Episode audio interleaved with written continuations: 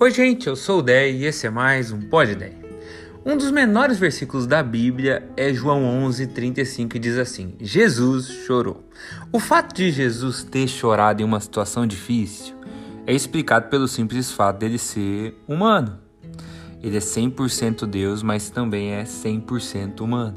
Ele sabe o que é a glória dos céus, a incrível presença do Pai, a beleza do reino que é eterno, mas também sabe o que é tristeza, o que é tentação, o que é ansiedade, o que é fome, o que é dor. Jesus sabe. Porém, é muito curioso que Jesus tenha chorado nessa situação específica de João 11.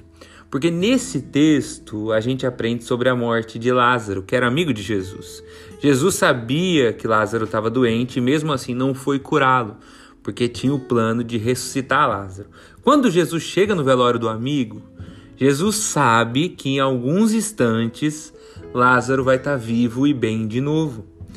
Só que quando ele vê o sofrimento de Maria, irmã de Lázaro, e do resto do povo que estava lá, Jesus chora mesmo sabendo do porquê aconteceu, mesmo sabendo que vai mudar tudo, mesmo sabendo que vai resolver.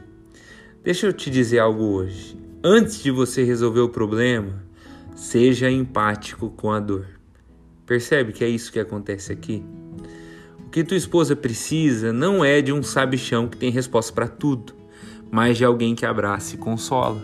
O que teu filho precisa não é de uma mãe que pede que ele pare de chorar por uma besteira, mas de colo, de uma palavra. Porque a angústia dele não é besteira para o coraçãozinho dele. O que o seu liderado precisa não é de um chefe que se irrita com a dificuldade dele de resolver um problema, mas de uma pessoa que seja uma ponte para ele. Alguém que o guia rumo ao crescimento em meio a todas as limitações que ele tem. Romanos 12 diz assim: Chorem com os que choram, Alegrem-se com os que se alegram. Chore com os que choram, eles precisam. E quando você encontrar também alguém se alegrando por algo simples, que parece bobo aos seus olhos, alegre-se também. Não diga que é besteira, que é algo pequeno, celebre também. Primeira bicicleta que o cidadão comprou, maravilha. Conquistou um novo hábito de acordar uma hora mais cedo, parabéns.